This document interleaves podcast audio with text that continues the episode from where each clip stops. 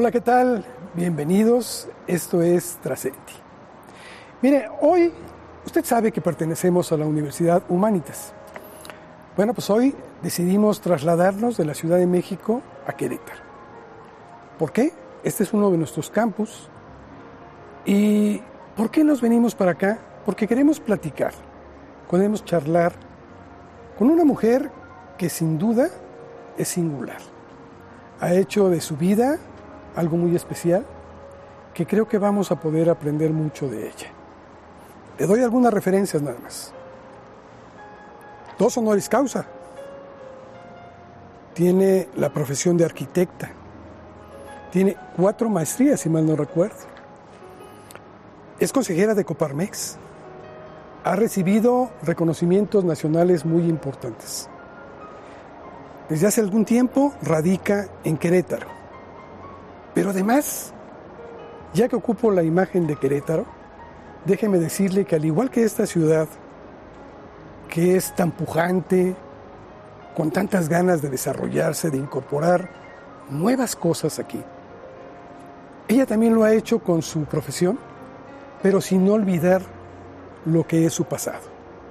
La ciudad de Querétaro tiene bellísimos monumentos arquitectónicos y ella también tiene el certificado de Lina para poder trabajar en ello y ha tenido un éxito extraordinario.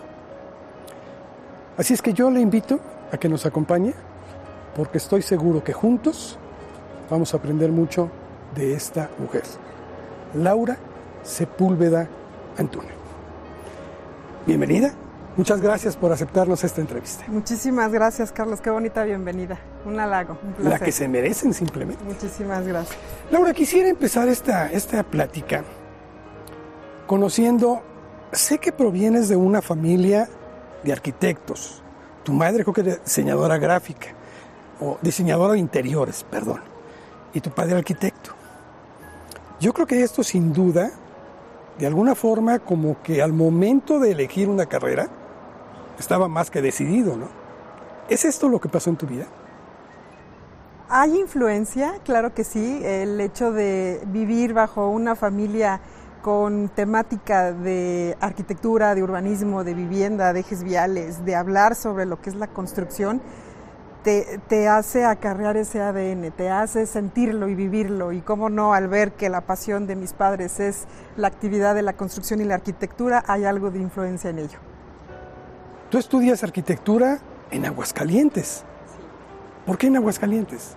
Ahí en Aguascalientes a mi mamá le ofrecen un proyecto interesante de desarrollo de habitación y, decidimos la familia cambiarnos para allá. Allá tenemos mucha familia por el lado de papá y explorar una ciudad eh, puente de industria, de crecimiento, que en ese momento, en aquel entonces, estaba como un, una punta de lanza a nivel nacional en el Bajío, decide mi familia trasladarse para allá y ahí es donde yo empiezo a detonar la carrera de arquitectura.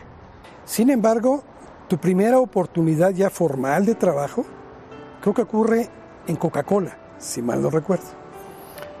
Y ahí empiezas con mucho éxito, empiezas con proyectos muy interesantes, pero creo que es ahí donde te das cuenta de que para alcanzar las metas que pretendías, querías y deberías de seguir estudiando. ¿Es correcto? Es correcto. Ahí eh, cabe destacar que a mí me hace una invitación un maestro, que de eso no hay que olvidar los agradecimientos a las personas que te han tendido la mano y que un caballero ingeniero civil tuvo la, perspicacia de, de invitarme a formar parte de su equipo de trabajo a la ciudad de Puebla, en donde desarrollamos actividades como supervisión y que posteriormente la ejecutora, que es la construcción, la constructora me invita a desarrollar un proyecto importante para Pisaco Tlaxcala, que es la ampliación de Coca-Cola. Y las oportunidades ahí están y yo no dije que no. Me lancé, obviamente ya no vivía con familia, ya estaba yo sola, prácticamente trabajando con, con muchos hombres, que, que, en esta actividad de la construcción es lo que te encuentras y, no, y no, no dudé en decir que no y ahí estoy. Y efectivamente ahí es donde me doy cuenta que el estar capacitándose, el estar nutriéndose en mente, cuerpo y espíritu es como desarrollas tus habilidades y tus capacidades para lograr tus objetivos. Pero hiciste cuatro maestrías, dos honoris causa. ¿Esto dónde lo lograste? conforme el paso del tiempo y el nutrir tu, capacidad mental y tus habilidades, eh, te vas ubicando en, las ganas de poder adquirir más desarrollo, en, destacar. A mí se me da la oportunidad de poder ingresar a la Cámara Mexicana de la Industria de la Construcción como maestro para compartir mis habilidades, mis capacidades. Sin embargo, yo tenía el compromiso de que debía o tenía que saber un poco más que lo que yo enseñaba con tal de fomentar el estudio a los jóvenes, el compartir las experiencias de los demás, eh, que, nosotros que estamos un poco adelante de las personas que estamos estudiando podamos compartir esas características y ese compromiso de poder compartir me hace adquirir más compromiso de poder estudiar y efectivamente así es donde yo empiezo. Estudié ciencias de la construcción en la Universidad Autónoma de Querétaro y posterior en la Cámara estudié ciencias de la construcción, administración de, de obra evaluación de bienes nacionales y evaluación inmobiliaria e industrial. Y ahí es donde desarrollo un potencial de crecimiento y me doy cuenta que el estudio no se acaba. El estudio es prácticamente la característica que te ayuda a tener la toma de decisión en el momento justo y correcto. Déjame regresar un poquito en el tiempo. De Puebla, Tlaxcala, recorres buena parte del país, todo con trabajo. Empezaron a llegar muchas ofertas. Y de ahí decides venirte a este bellísimo Querétaro. ¿Por qué? Em, una de las cuestiones que desafortunadamente no me gustó en mi haber de juventud es el calor. Entonces, sin embargo, eh, tuve la posibilidad de estar más cercano a, a, mi casa, que todavía para mí el vivir o estando cerca de mi mamá, que estaba en Aguascalientes junto con mis hermanos, eh, tenía oportunidad de irme o a Villahermosa o a Querétaro, porque la empresa en donde estábamos trabajando iba a tener proyectos en esos dos destinos. Sin embargo, el calor fue algo que influyó en mí para no tomar la decisión de irme a Villahermosa, también a un proyecto muy similar, muy interesante al que yo empecé a trabajar aquí en Querétaro y decido por venirme aquí a Querétaro, que es con la influencia más cercana de Aguascalientes porque estaba más cerca de mi familia. Ahí es donde tomo la decisión de venirme para acá. Aquí en Querétaro has tenido un éxito extraordinario, digo, a tal grado de que fue en este lugar donde decides, a pesar del éxito que ya empezabas a tener, decides fundar tu propia empresa constructora. Una empresa muy singular. Y creo que la fundas con tu hermano, ¿es así? Sí, es correcto. Él también es arquitecto. Él es ingeniero civil. Ingeniero civil. Y entre los dos forman esta empresa. Esta empresa ha tenido características muy especiales porque estoy entendiendo que eres una mujer muy inquieta, que te gusta mucho el involucrarte con tu profesión, el estar adaptando muchas cosas y buscaste transformar, no, ser una empresa más, sino ser una empresa distinta, incorporando incluso ecotecnias y demás cuestiones. ¿Puedes platicarnos al respecto? Así es. Llevo 25 años dedicada a la profesión como arquitecto sin embargo, después de haber estado 10 años eh, formando parte de empresas exitosas, porque también ahí es donde te formas, ahí es donde desarrollas y creces. Transnacionales algunas. Transnacionales algunas.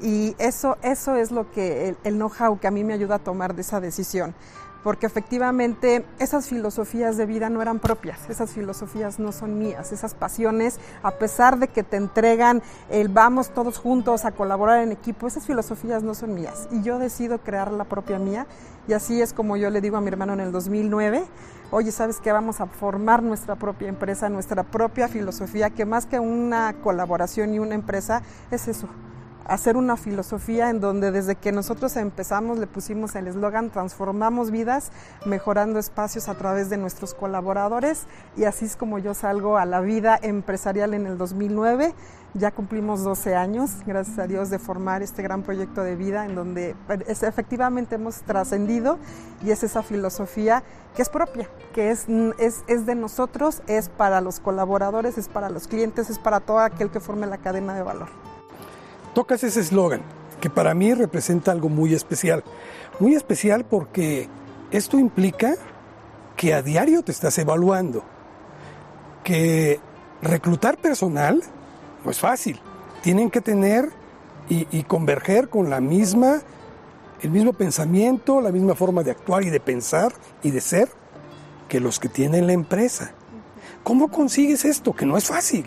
No, no es fácil. Es una mística especial. No es fácil y sin embargo son unas de las grandes caídas que tenemos los empresarios, lo que le llamamos la rotación de, de personal, pero que sin embargo tenemos ese compromiso de inyectarle ese ADN a los colaboradores, de hacerlos sentir, de hacerlos vibrar, de transmitir la pasión y no es fácil, porque efectivamente hoy por hoy se necesitan empresas humanas y ahí es donde esa filosofía y esa pasión y efectividad que nosotros le hemos dado al inyectarle estas características colaborativas es donde sí me doy cuenta que no solamente tienes que capacitar técnicamente a tu personal, sino tienes que humanamente entenderlo, estar con él, platicar con él y sentirlo y saber que ellos también forman parte de tu equipo y que tú formas parte de su equipo. Al final del día ellos toman decisiones en base a su vida laboral, en base a su carrera profesional, en base a su carrera que tienen con los compañeros y cuando tú formas parte de eso y también los llevas al éxito, ahí es donde te agradecen y esa satisfacción que tú sientes por formar parte de su vida, porque nada más es su carrera profesional, de su vida,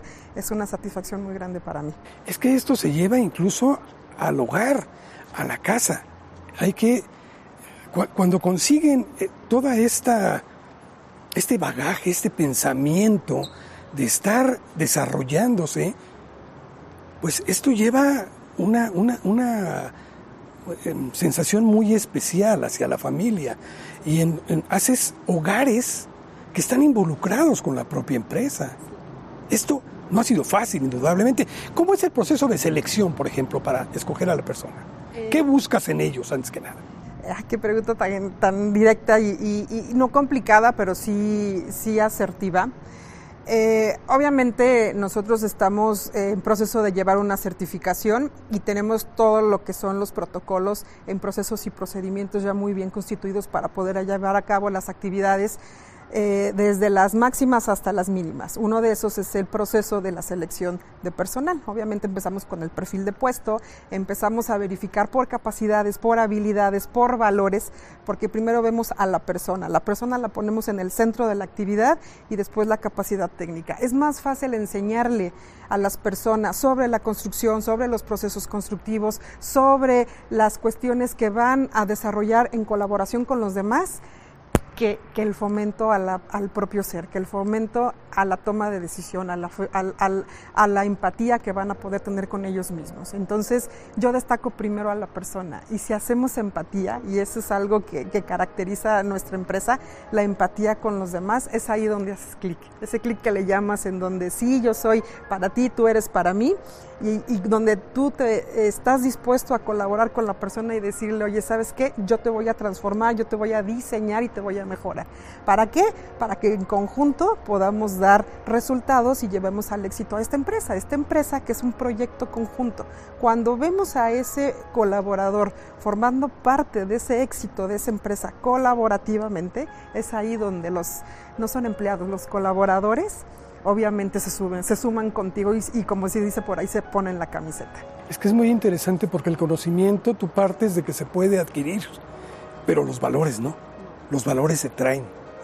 Y tú en tu empresa, la empresa con tu hermano, han reclutado a esta gente que comulga con todo ello. Y esto me lleva a la siguiente pregunta. Me llamó mucho la atención que tú dices que actualmente hay una tendencia en el mundo tendencia en la cual la gente se empieza a fijar más no en la empresa en sí, no la marca, sino quién está atrás, quién la dirige. Explícanos esto.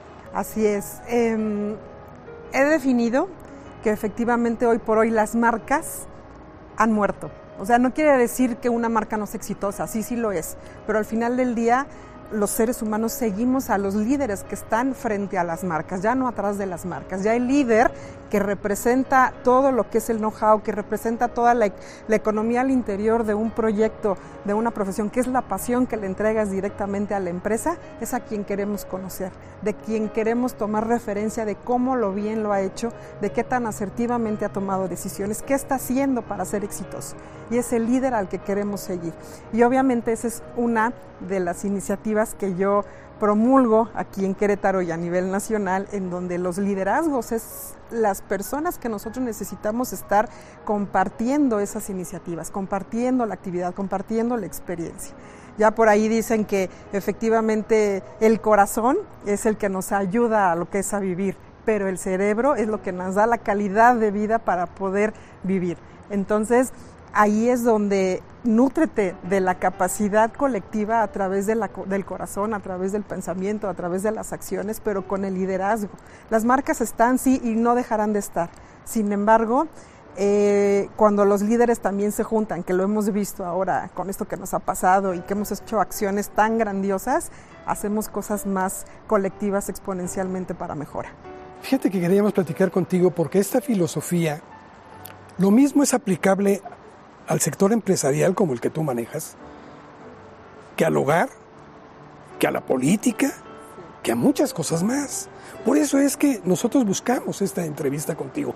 Yo te pregunto, ese líder que está llevando a cabo todo este proceso, ¿no es muy desgastante el a diario ser evaluado? Y supongo que también tiene que autoevaluarse él mismo. ¿No es muy desgastante? Eh, sí, sí desgasta. Llega un momento en que ser referente es un compromiso muy grande sin embargo, yo le pondría el ingrediente más importante que se llama pasión. Y cuando la pasión te lleva a esos niveles de objetivos y crecimiento y desarrollo, ese desgaste que crees ejercer en las horas o en el desarrollo de tu crecimiento personal, profesional, en el de colaborar, no, se vuelve pesar para ti. O sea, cuando le, le apliques ese ingrediente de la pasión, porque haces lo que te gusta, ni el dormir te pesa por, por no estar ahí en cama este, reconstruyendo tu cuerpo, sin embargo con esa pasión que existe te puedo decir que hace maravillas, ¿no? Los, a los cambios en los líderes, en las generaciones, en los que toman las decisiones, ahí es donde, donde impactas de otra manera. Sin embargo, también es importante destacar que eh, no todas las personas lo quieren hacer, no todas las empresas son humanas, no todas las, los países, la política, las familias ven ese orden de este, ese orden de desarrollo de ideas. Sin embargo, como tenemos ese compromiso de, ser referentes y destacar en eso para que efectivamente podamos compartir estas acciones que, que, bien habernos ha ido eh, efectivamente bien en la parte personal para poder eh, darles a ellos también ese, esa, esa esperanza y ese apoyo de solidaridad. Pero alguien tiene que ser la punta de lanza, ¿no? Este país tiene que cambiar. Así es. Eh, efectivamente, por ejemplo, en ese caso y en ese aspecto, Querétaro se destaca por eso, ¿no? Por eso le llamamos la triple hélice aquí en Querétaro, en donde la sociedad civil organizada, el gobierno, la industria y los ciudadanos, y ahora ya entran los factores socioambientales, en donde ya también estamos viendo por lo que es el planeta y toda esta actividad ambiental que ya se vuelve el área sostenible y sustentable, donde son ingredientes también a tomar en cuenta donde ya nos volvemos la quíntuple hélice, estamos en comunión para jalar juntos y poder trabajar transversalmente. Pero se necesita acción, capacidad, conocimiento, enseñanza, comentarse y trabajar con los líderes para que efectivamente fomentemos este desarrollo. Fíjate que me das pauta a varios, varios temas que quisiera tratar de desarrollar, por lo menos algunos de ellos. Eres una mujer muy inquieta. Yo te decía, cuando, cuando llegaste te hice una pregunta, mitad en broma, mitad en serio. ¿Dónde está la varita mágica? Porque tienes mil actividades y para hacerlo, pues no es fácil para cualquier persona. Consejera de Coparmex, este, tienes un título por ahí también como representante de la paz en el mundo. ¿Ese cómo lo obtuviste?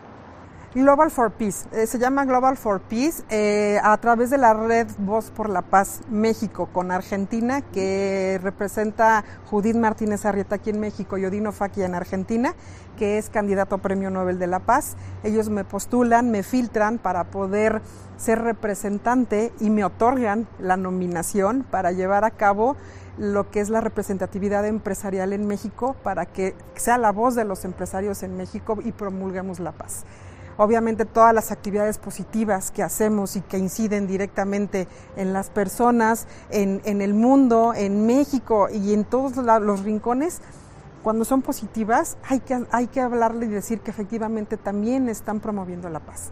Y cuando la paz la metes también en tus actividades, abres otro mundo en donde das más fortaleza y más ah, prosperidad, más abundancia y más tranquilidad a tu vida. Que tiene un reconocimiento de la ONU, concretamente de la UNESCO, ¿no? Es correcto, es correcto. También tienes, dicen que en tus descansos te pones a hacer adobes también, porque hay organismos eh, civiles que presides que ayudan mucho al empuje de esta ciudad. Te digo que vas muy acorde con Querétaro mismo, ¿no? ¿Cuáles son estas mujeres? Eh, bueno, estoy ahorita actualmente como vicepresidenta ejecutiva de la Cámara Mexicana de la Industria de la Construcción aquí en la delegación Querétaro. La Cámara es un pilar muy importante para lo que es el desarrollo de la infraestructura aquí en Querétaro, en donde estamos los constructores eh, formalmente constituidos de Querétaro y que estamos atendiendo lo que es la obra pública y privada en el Estado.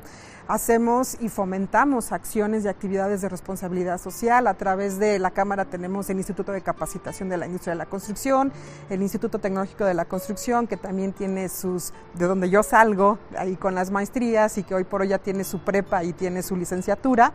Y estamos fomentando lo que es el desarrollo, la capacitación, la infraestructura, el conocimiento de lo que son los procesos constructivos, los procesos ambientales, los procesos de la persona, porque ya empezamos a, a trabajar con la parte del ser en algunos temas de capacitación al interior de, los, de las colaboraciones de los desarrolladores.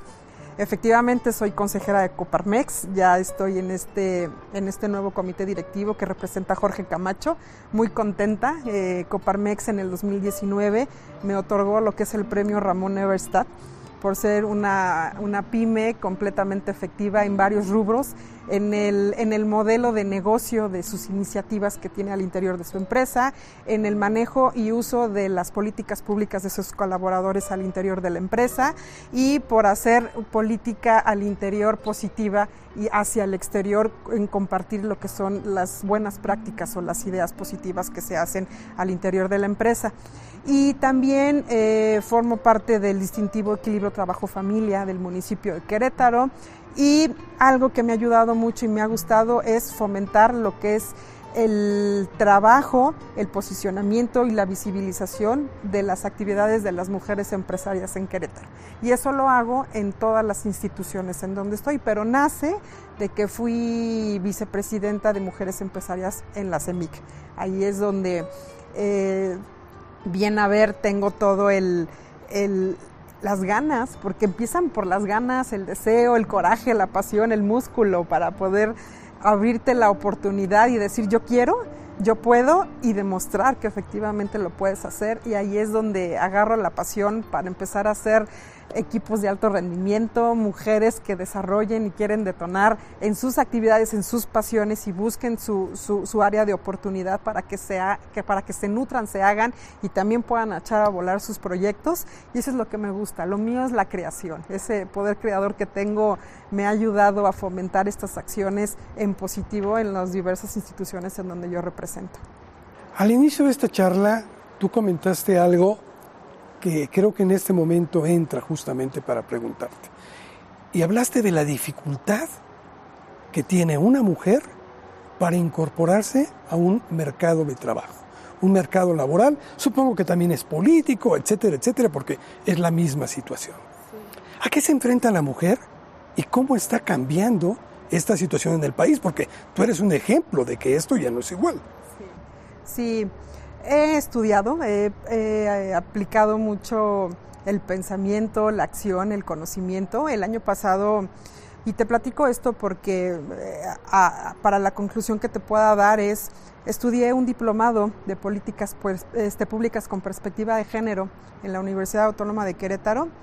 E, ese, ese diplomado me abrió la visión desde que estudio la constitución política, cómo el género la, la conquista de, española trae todas esas creencias y todas estas cuestiones que tienes que conocer para poder opinar sobre los temas. No cualquiera está hecho para opinar. Y creo yo que, que como mujer y una mujer que tiene el estudio, la capacidad, te puede contestar esta pregunta. Eh, los techos de cristal que nos han formado lo que son las diferentes estructuras sociales, morales, religiosas, políticas, familiares, incluso las colaborativas, nos han hecho tener estas creencias de que nosotros no podemos estar, de que nosotros somos incapaces.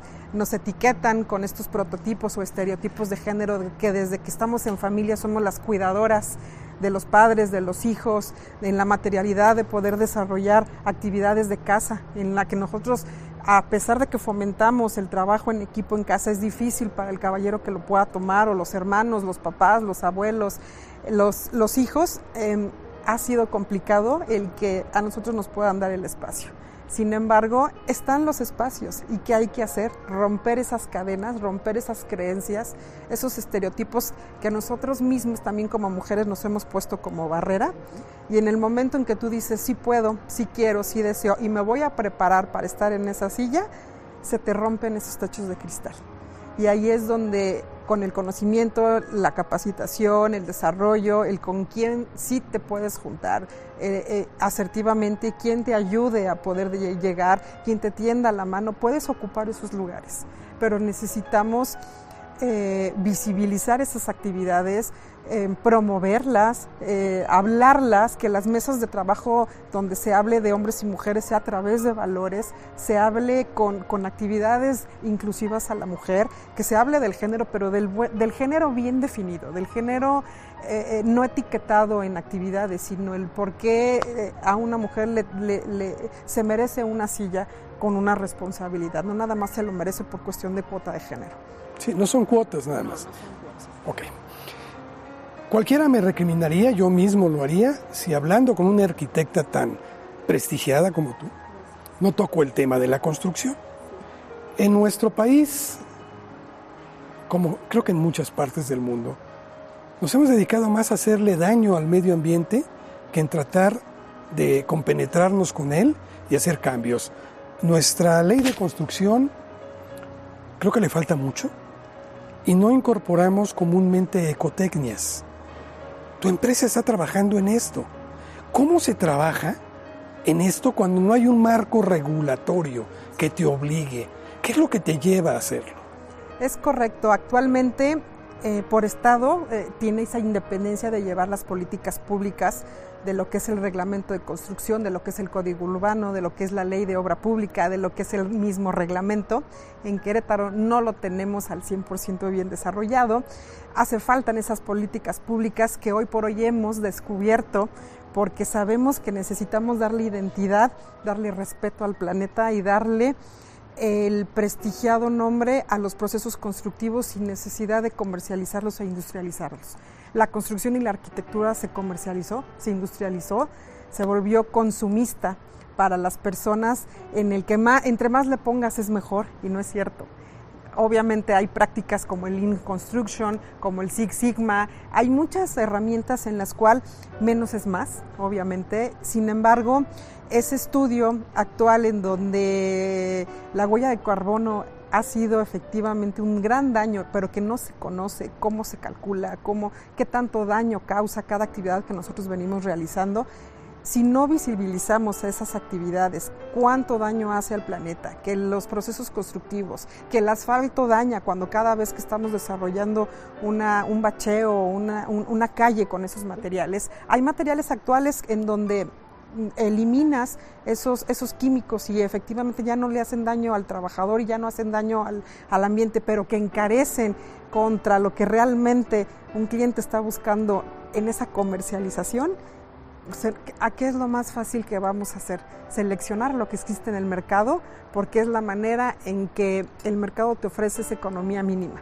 Sin embargo, apostarle a los materiales de origen, porque obviamente la bioconstrucción, la permacultura, que es una filosofía en donde integras materiales de origen, lo que es la piedra, lo que es la tierra, la misma tierra que te genera adobes, eh, donde tú integras la madera, pero la madera bien utilizada, bien, bien seleccionada con su normativa específica para poderla desarrollar, eh, algún, algunos materiales como el cristal, ¿por qué no seguir trabajando con el acero, pero con ciertos procesos de producción que minimicen el grado de riesgo de la huella de carbono, el grado de riesgo de la actividad donde el desarrollo de la maquila con la persona daña a los pulmones, daña la cuestión emocional y cerebral, hacerlos para mejorar es lo que hoy por hoy mucha industria tenemos que hacer. Yo en mi caso no me estoy dedicando a lo que es el desempeño de esa industria química, sin embargo,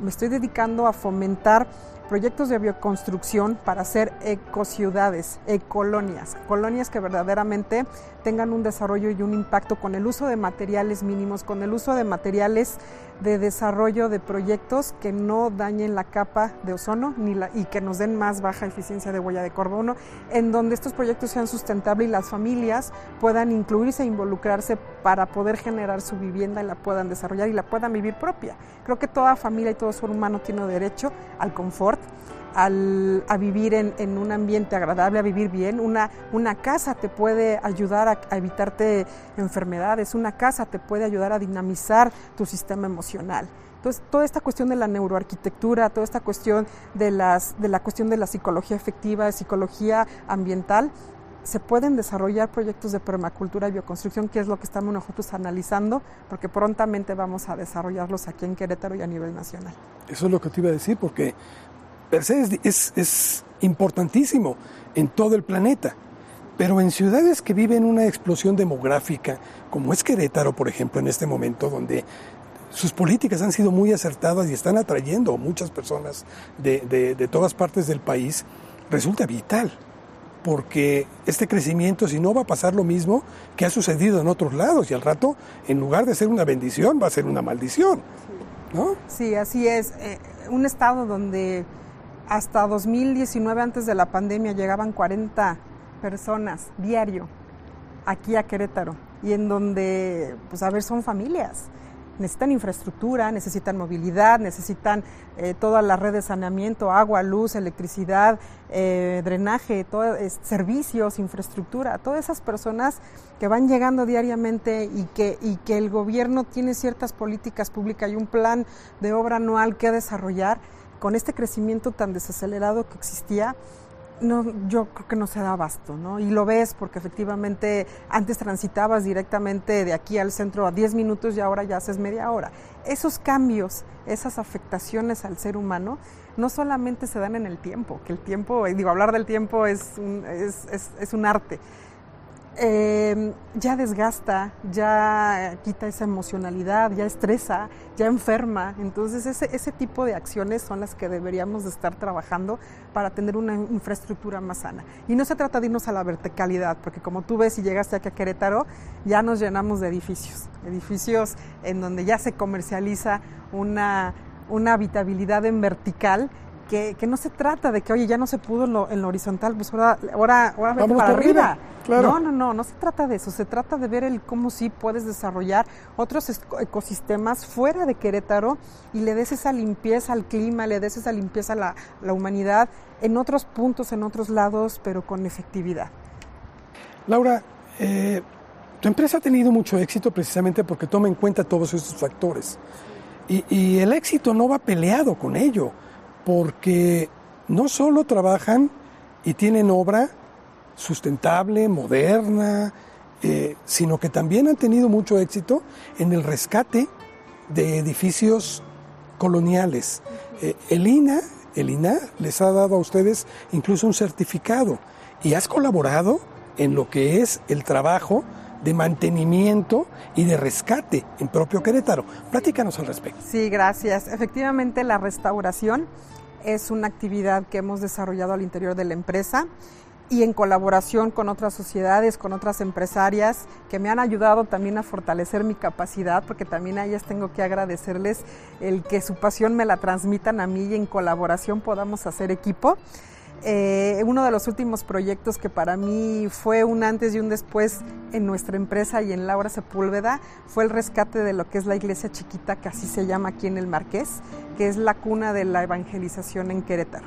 Una, una iglesia que se funda ya construida anteriormente, con años atrás, nace en 1523 y ahí es donde se bautiza a lo que es Conín, que fue nuestro primer gobernador aquí en Querétaro, Fernando de Tapia y es una cultura, es una cuna histórica, es una iglesia que prácticamente estaba abandonada y que ya no se desarrollaban ahí algunas actividades porque mm, estaba muy deteriorada. Entonces a mí tuve bien a ver desarrollar esta licitación, ser ganadora y poder desarrollar esta, este rescate que efectivamente así se llama, en donde te das cuenta que la arquitectura de antes no tiene cimientos, que la arquitectura se construía del suelo para arriba, no se construía del suelo hacia abajo para cimentarla y que sin embargo tuvimos que cimentarla y analizar con expertos estructuristas cómo podíamos hacer que esta iglesia no se nos fuera a caer en el proceso de la restauración,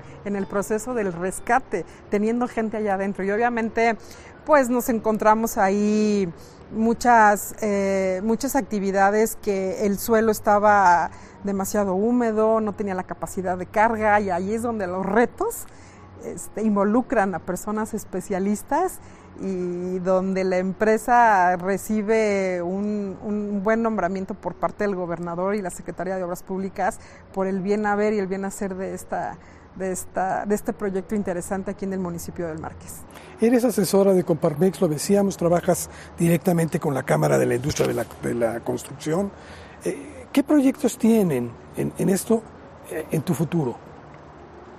Em, el avance y los proyectos están en generar las políticas públicas idóneas para lo que es el estado de Querétaro. Eso es uno. Dos, generar proyectos de sustentabilidad y de sostenibilidad a través de los clústeres que como tú bien sabes, aquí tenemos el, siete clústeres ya directamente aquí en Querétaro, que está el automotriz, el de salud, el de tecnología de la información, eh, el aeronáutico, y hay varios clústeres que en conjunto, junto con las cámaras, nos formamos parte de iniciativas como la que es la ahorita la TD 2035, en donde se me invita a generar lo que son las Smart Cities eh, y generar proyectos de impacto para poder generar modelos de proyectos para el gobierno y modelos interesantes que vayan a realizar los cambios estratégicos y las mejoras de estas iniciativas que necesita el gobierno y que en conjunto podamos generar esas políticas públicas.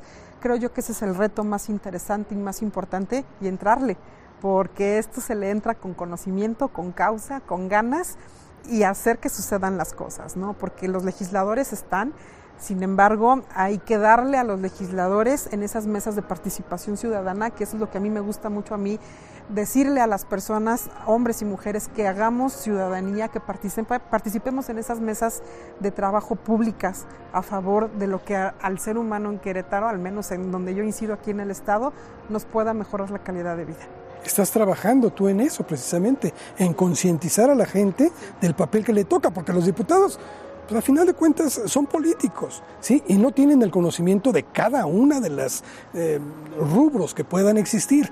Necesitan la participación de la ciudadanía para que se puedan promulgar las leyes que después todos podremos gozar. Así es, es correcto. Eso es lo que estás trabajando. Así es, es correcto. Es una participación, te decía yo, de, de entre la ciudad, ciudad, ciudadanía lo que son las personas que habitamos el Estado, la sociedad civil organizada, la academia, que son las universidades y el gobierno. Pues espero que esto no se quede nada más en Querétaro, que es muy importante, sino que también trascienda a nivel nacional. Laura, dos maestrías, cuatro maestrías, dos honoris causa, consejera Coparmex, este, fundadora de muchos organismos, participación activa en la sociedad, etcétera pero tienes un título que creo que es igualmente honroso. Madre de un niño de nueve años y un matrimonio muy estable. Esto me lleva a hacerte una pregunta que para nosotros es fundamental. ¿Para ti qué significa trascender? Trascender, primero que nada, estar en, este, en esta vida con un equilibrio entre el bienestar, bien ser y bien hacer el mío propio y mi felicidad. Eh, mi trascendencia tiene que ser primero aquí y posterior en el legado de haber dejado esa congruencia que te estoy diciendo y que te estoy comentando de que si me estoy preparando para generar políticas públicas, para hacer proyectos de bioconstrucción, para hacer proyectos donde el ser humano tenga confort, se vean cumplidos y se vean desarrollados cuando yo ya no esté. Ese sería el legado de la trascendencia que yo dejaría donde incentivo a la acción, incentivo al conocimiento, incentivo a la preparación. Así me gustaría tener ese legado y esa trascendencia. Tú trabajas a diario con la ciudadanía. Tratas de imbuir ideas. Antiguamente la sociedad hasta cierto punto era muy egoísta, y me incluyo. Veíamos nada más lo que es nuestro beneficio. Siento que empieza a haber un cambio y que empezamos todos a transformar eh, la visión que tenemos de algo particular a algo comunitario. Pero me interesa tú, que lo palpas a diario, que me digas cuál es la visión que sientes en la ciudadanía. Ah, yo, la, yo te diría que la divido en dos. La divido en el que quiere hacer los cambios y en el que todavía no conoce que, que deben de hacerse esos cambios. Yo no te puedo decir que la cultura del que no hace bien las cosas sepa que verdaderamente está haciendo un daño o está haciendo mal hacia su persona, simplemente no lo conoce. Ese es el, el problema mayor. Ese es el problema mayor. ¿Por qué? Porque si estamos hablando de valores, traigo proyectos y ahorita te platico sobre ellos, de cómo ayudar a las personas a incluso generar desde su, su, su, persona lo que es la transformación y el crecimiento en valores, pero cómo le puedes decir a la ciudadanía vamos a crecer en valores cuando no conocen los valores cuando no se ha fomentado desde la familia al ser humano que forma parte de un, de un ecosistema como, como núcleo familiar, los valores sí no los conocen. Ellos no están mal, simplemente no los, cono no los conocen. El sistema eh, que tenemos en México no ha dado esa oportunidad a los ciudadanos a que verdaderamente desde la escuela, desde la familia, desde las sociedades civiles estemos fomentándonos en valores. Entonces, ¿cómo le pides a un ciudadano que efectivamente actúe sobre valores si no los conoce? Y eso yo me he dado cuenta de ello. Entonces, hay, hay, hay de esos dos puntos, ¿no? El que sí sabemos cómo se tienen que hacer las cosas y, y que tenemos la varita mágica, por decirlo así, de cómo se pueden hacer si no es que las cosas sí mejor, mejorar tu vida, sí mejorar tus actividades y que sí puedas trascender y el que aún no las conoce.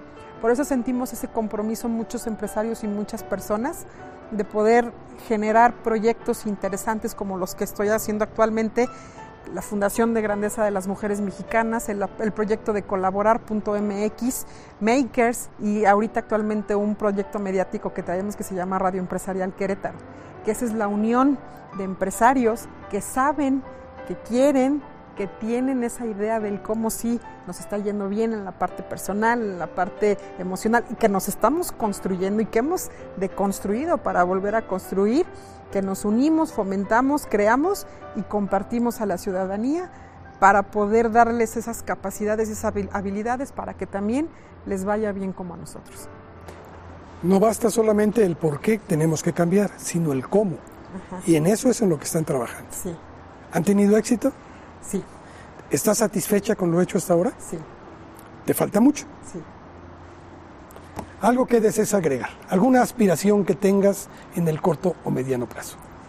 Eh, mis aspiraciones del corto plazo son que los proyectos que estoy generando en colaboración con los empresarios con los que estoy desarrollando estos proyectos tan importantes que son ciudadanos, que son colaborativos, que tienen tres aspectos fundamentales, que son la pasión, la colaboración y el impacto a los demás se cumplan y se desarrollen en la sociedad queretana, en la sociedad de México y traspasar fronteras. Esa sería mi misión de vida en el corto plazo. Y en el largo plazo, seguir buscando el equilibrio emocional, la satisfacción personal y la libertad financiera. Ya lo has dicho, la evaluación es a diario y el camino todavía queda muy, muy largo por hacer. Laura, en Trascendi no nos equivocamos. Creo que fue muy, muy satisfactorio el venir a Querétaro para platicar con mujeres como tú, que representan un cambio que se está dando en este país afortunadamente. No nada más sentarnos a contemplar y a quejarnos, sino ponernos a hacer las cosas. Muchas gracias, Laura. Un gusto, muchísimas gracias. Gracias, Laura. Y bueno, pues Gracias, gracias por acompañarnos una vez más en otra emisión más de Trascendi. Creo que aquí hay un ejemplo muy claro. Laura Sepúlveda Antuna debería de haber muchas en este país. Caminemos juntos. Hay mucho por hacer, pero siempre es posible hacerlo. Gracias. Hasta la próxima.